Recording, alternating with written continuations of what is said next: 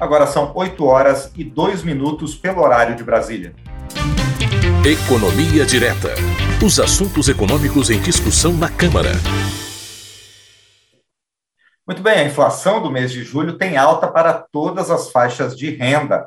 E pelo terceiro mês consecutivo, as famílias de baixa renda amargam com a elevação maior dos preços. É o que mostra um estudo divulgado pelo Instituto de Pesquisa Econômica Aplicada, o IPEA. Nos últimos 12 meses, a inflação já acumula alta de quase 9%. Não poupou nem mesmo os alimentos básicos na mesa dos brasileiros. O arroz, que, por exemplo, subiu 40% nos últimos 12 meses. Para comentar o aumento da inflação, nós convidamos a técnica em planejamento, pesquisadora e autora do estudo do IPEA, Maria Andréa Lameiras. Andréa, bom dia, obrigado por estar aqui no painel eletrônico e no quadro Economia Direta. Bom dia, Márcio. Bom dia a todos que estão nos ouvindo. É um prazer estar aqui com vocês. Prazer é nosso em receber você aqui no programa. Bom, alimentos e outros itens, itens básicos, como energia elétrica, foram os que mais pesaram e contribuíram para a inflação nesse mês de julho que a gente comentou aqui na, na abertura do Economia Direta. E esse mês de julho tem a maior inflação dos últimos 19 anos. Como é que você analisa esses números, André? Na verdade, o que a gente vê, é, principalmente quando a gente olha essa inflação aí acumulada em 12 meses, a gente consegue ver a junção de dois fenômenos. O primeiro fenômeno é uma alta de preços de alimentos, que é algo que vem desde 2020, muito por conta da pandemia, por conta né, dessa demanda, essa procura por alimentos maior do que a oferta. O alimento não é um bem que você consegue ofertar muito rapidamente. Você hoje planta, você colhe o que você plantou há um ano atrás. Então, a gente fez uma, uma, uma, uma plantação em 2019, no momento que a gente não achava que teria uma pandemia em 2020. Na hora que vem uma colheita em 2020, ela não foi suficiente para abarcar esse aumento de demanda. E a gente viu essa forte alta dos alimentos ao longo do segundo semestre do ano passado e um pouquinho ainda no começo desse ano. Quando a gente achou que a coisa fosse melhorar um pouco, o que que acontece?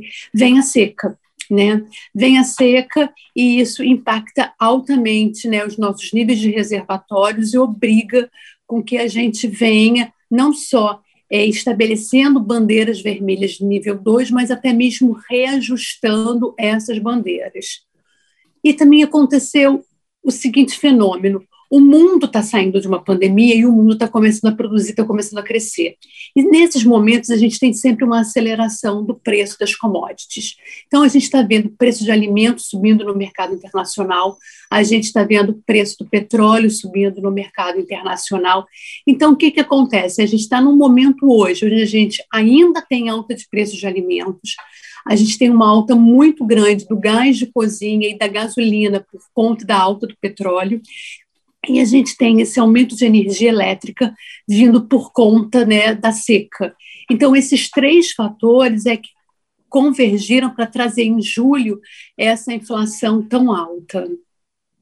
André, por que, que isso afeta mais as famílias com menor renda? Porque quando você olha as famílias de menor renda, o gasto dela com esses itens, né, proporcional à sua renda, é muito maior do que uma família de, de renda alta. Para você ter uma ideia, uma família de baixa renda, ela gasta quase um quarto do orçamento mensal dela com alimentos. Já uma família de renda alta não gasta nem 10%. Então, quanto sobe um item da, que faz que tem um peso muito grande no orçamento daquela família, a inflação daquela família tende a, ser, tende a ser maior. E é justamente o que a gente tem visto nesses 12 meses. O que, que tem aumentado? É alimento, é energia elétrica e é gás de botijão. E isso pesa muito para as famílias de renda baixa. Mas ainda assim, Andréa, também afetou as famílias de renda mais alta. Aonde isso atacou quem ganha mais? As famílias que ganham mais, elas também sofreram com, com a inflação. O que a gente está começando a ver é que essas famílias de renda mais alta, durante a pandemia, elas acabaram tendo uma folga nos seus orçamentos, porque uma série de serviços que elas estavam usualmente habituadas, elas pararam de consumir. Então, essas famílias, por um tempo, elas não gastaram dinheiro com recreação, elas tiveram descontos em mensalidades escolares. Então, essas famílias, durante um tempo, até tiveram um alívio dos seus orçamentos. Só que agora, com a economia voltando para a normalidade, essas famílias também estão começando a sofrer com o aumento da gasolina, com o aumento do transporte por aplicativo. Esse mês a gente teve um aumento forte de passagens aéreas, que são coisas que pesam mais para esse segmento de renda mais alta. E, Andréia, é, o aumento de inflação ele está vindo acompanhado pelo um crescimento do desemprego. Como é que fica a situação da empregabilidade dentro de toda essa perspectiva econômica? E, de, de certa forma, a gente quer saber se alta da inflação e aumento do desemprego estão caminhando juntos? Na verdade, o que a gente tem nessa alta da inflação é uma alta que a gente chama que é muito mais uma alta pelo lado da oferta do que pela demanda. Né? A gente, a inflação e o desemprego, eles costumam andar muito juntos, mas geralmente eles têm que andar em sentidos opostos, né? Quando eu tenho um desemprego muito baixo, é que eu devo ter uma inflação mais alta, porque as pessoas têm mais renda para consumir.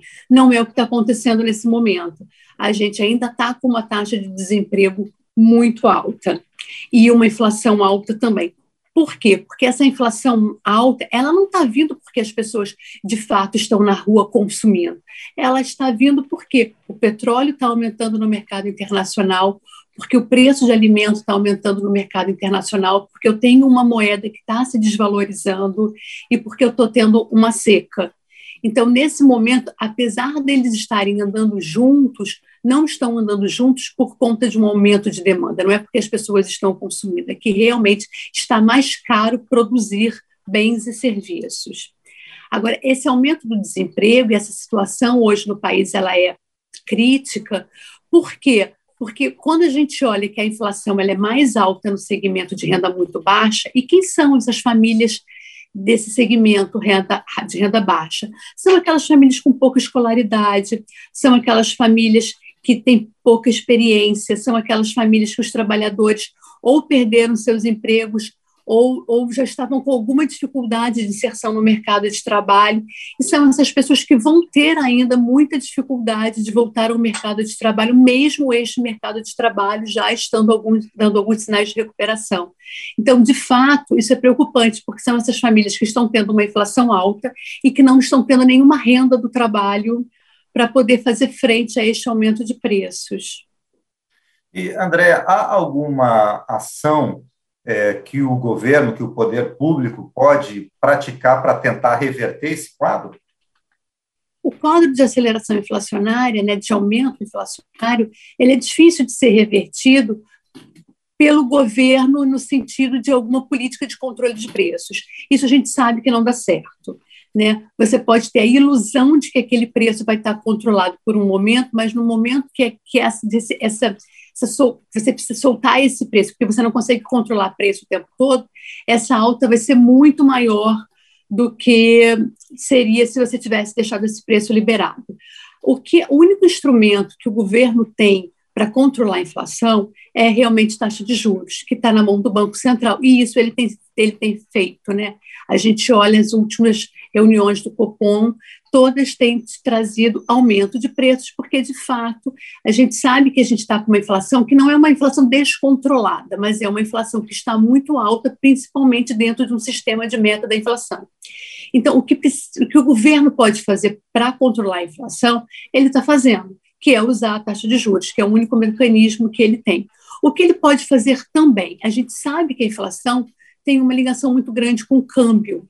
Então, se eu tenho um governo que está dando sempre sinais de austeridade fiscal, que está passando as reformas necessárias, que está sinalizando para o mercado que a trajetória de crescimento da economia é uma trajetória sustentável a longo prazo, isso faz com que a minha moeda comece a se valorizar. E isso sim traz algum alívio sobre o preço.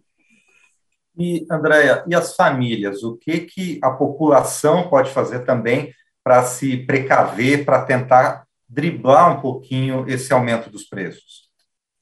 é aquilo que a gente sempre fala, né? É tentar postergar compras, tudo aquilo que não for necessário nesse momento, você deixa para consumir um pouquinho mais lá na frente, quando esse preço estiver um pouco menor, evitar é, criar dívidas com coisas que não são necessárias nesse momento, fazer pesquisa de preço, tentar substituir produtos.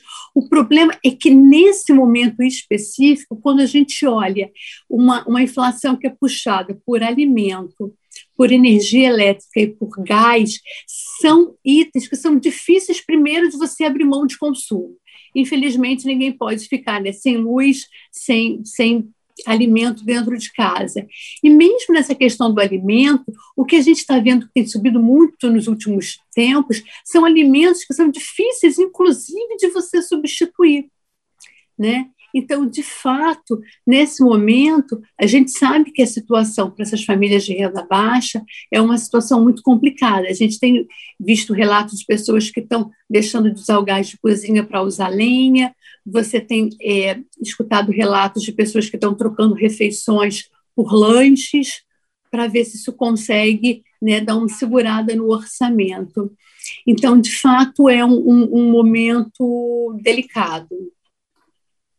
Bom, muito bem, nós conversamos então com a pesquisadora do IPEA, Maria Andréa Lameiras, a partir do estudo que o IPEA fez sobre a elevação dos preços ao consumidor, principalmente afetando as famílias de mais baixa renda. Andréia, mais uma vez, quero agradecer por sua presença aqui no painel eletrônico. Muito obrigado.